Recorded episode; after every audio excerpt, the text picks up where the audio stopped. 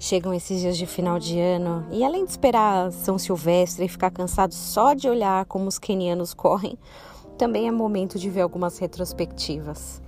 Essas retrospectivas viraram moda, né? Viralizaram em aniversários e casamentos, justamente para mostrar a revisão dos acontecimentos que marcaram a vida de um bebê, de um casal ou de um ano, como é o caso dessas retrospectivas de final de ano. Geralmente eu procuro fazer uma mental, relembrando as coisas bacanas que eu fiz, trabalhos importantes, algum lugar novo que conheci ou uma atividade que eu tentei.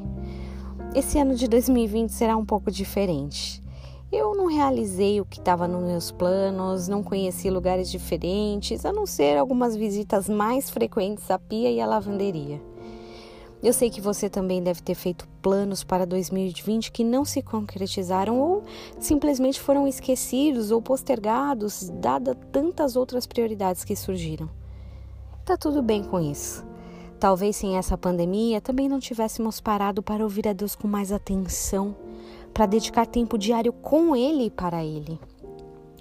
Eu sou o Alfa e o Ômega, diz o Senhor Deus, aquele que é, que era e que há de vir, o Todo-Poderoso. Apocalipse 1, 8.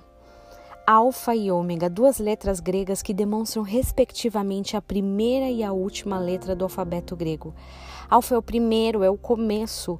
Ômega é o fim, o último. De janeiro a janeiro, o Senhor tem o controle.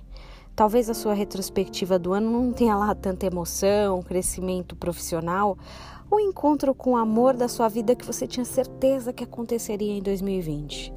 Mas com certeza eu te digo que foi e está sendo um ano que Deus cuidou de você. O Senhor é o início, é aquele que dá, está conosco todos os dias, no começo das estações e também no final dela, no começo da semana e também no final da semana. Ele começou conosco em janeiro e termina conosco em dezembro. Ele é o Alfa e o Ômega. Essa é a nossa retrospectiva.